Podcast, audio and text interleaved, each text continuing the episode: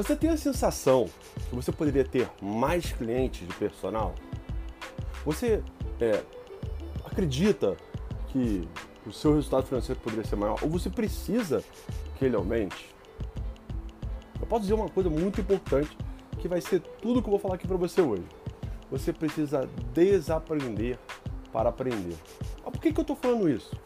A gente vive num país onde a cultura empreendedora passa muito longe. Talvez agora, essa geração mais nova, geração Z, geração que está é, tá muito mais voltada para isso, tenha uma mudança desse paradigma que a gente vive no mercado brasileiro. Até porque nossos pais nos ensinaram que nós deveríamos fazer uma faculdade para ter uma segurança. E quanto mais a gente estudasse, tivesse mais conhecimento, a gente conseguiria um bom emprego e estaria mais estabilidade para gente. Acho que hoje você já entendeu que isso não é uma verdade. É, o conhecimento é fundamental, né? mas ele não te dá a segurança que você vai ter um bom emprego. E por isso, essa cultura de empreender, ela passa muito longe, né? Você não vê, não é um hábito comum ou da grande maioria estimular que seus filhos sejam empreendedores. Que eles tenham próprio seu próprio negócio. Que eles não dependam de ninguém, simplesmente deles, para que eles possam ter o seu ganha-pão. É muito distinto, né? Essa forma de pensar. E aí, é, outro grande problema, né, acho que eu já citei anteriormente, é a falta de cultura ou visão ou direcionamento empreendedor que a gente não tem na faculdade. Mas hoje você é um empreendedor. Enquanto você não se reconhecer como empreendedor, enquanto você encarar a sua prestação de serviço como um complemento da sua renda, ou quanto você achar que está bom, você perde a oportunidade de ir muito mais além, de você crescer, de conseguir mais resultado. O empreendedor, ele se diferencia não pela sabedoria. Mais uma vez, não que a sabedoria, o conhecimento não seja importante. É importantíssimo, é indiscutível a sua importância. Mas o empreendedor ele se diferencia do outro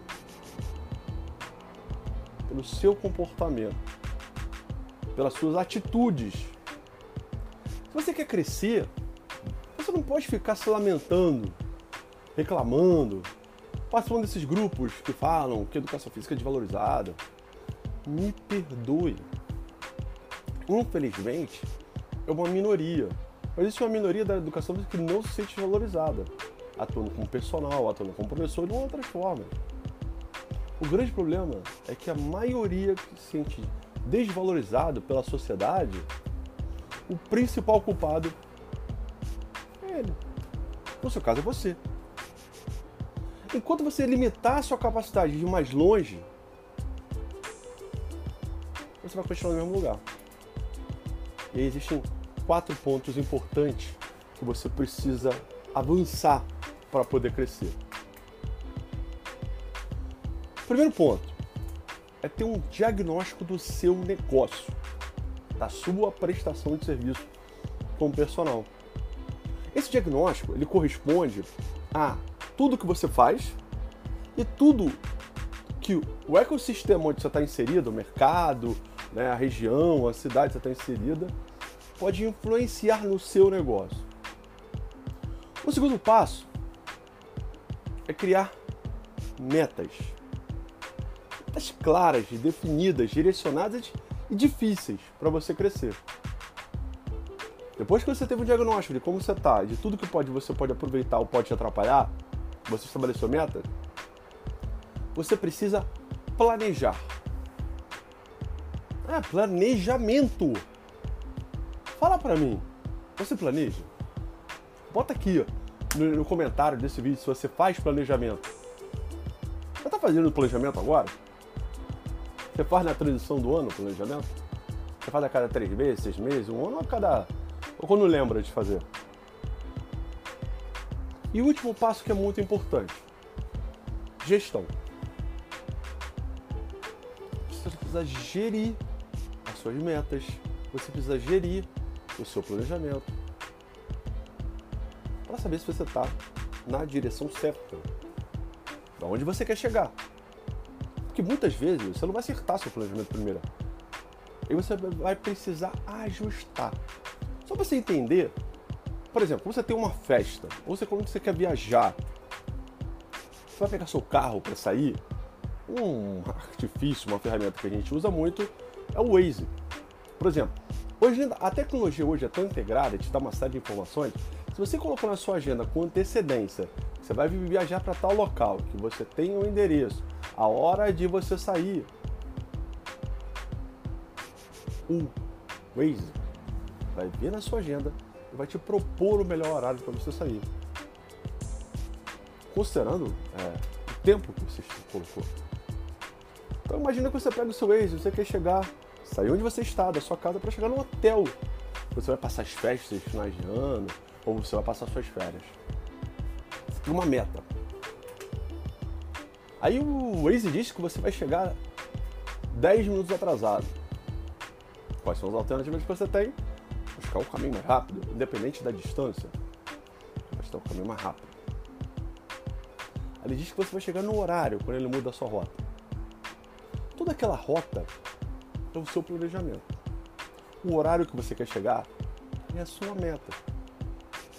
A gestão acontece no momento que você está dirigindo, orando regularmente, e o próprio Waze atualiza o seu roteiro para que você não deixe atingir a sua meta, que é chegar no horário, no horário que você pretendia. Fazer gestão é fundamental. E aí tem um, um estudo clássico do Sebrae, do Sebrae que chama Causa Morte, que pega pequenos, microempreendedores e médios empreendedores e ver quais são os fatores que fazem com que mais eles quebrem, mais que eles fechem o seu negócio. Uma tríade. Planejamento, gestão e comportamento. Isso tudo que eu falei você não aprendeu na faculdade de educação física. E é de entender. Ou talvez tenha ouvido de forma muito ampassã, assim, muito geral. Eu quero te ajudar. Meu propósito é tornar você um empreendedor. Eu não aguento mais ver as pessoas reclamando. Eu não aguento mais vendo as pessoas tendo dificuldade. Tendo em vista que o nosso mercado é próspero, é cheio de oportunidade. A falta de visão de negócios é o fator que limita você. Você é o principal fator limitador. Quando ajuda também você ter conhecimento sobre o negócio, você não tem ação. Eu conheço várias pessoas que estudam muito, mas não saem do lugar. É o que eu chamo de aprendedor compulsivo. Estuda, faz curso de palestra, assiste vídeo, vídeo, live. Cara, mas ele não coloca nada em prática. Porque ele é um aprendedor compulsivo tem muito conhecimento, mas não transforma em ação, não transforma em atitude. Olha o que eu falei no início. Atitude é a grande diferença. E eu tô aqui para te ajudar. Meu propósito é tornar você empreendedor. Não deixe de colocar, de curtir o nosso perfil. Não deixe de colocar o seu comentário. Eu vou interagir com você, vou poder te ajudar. Um abraço.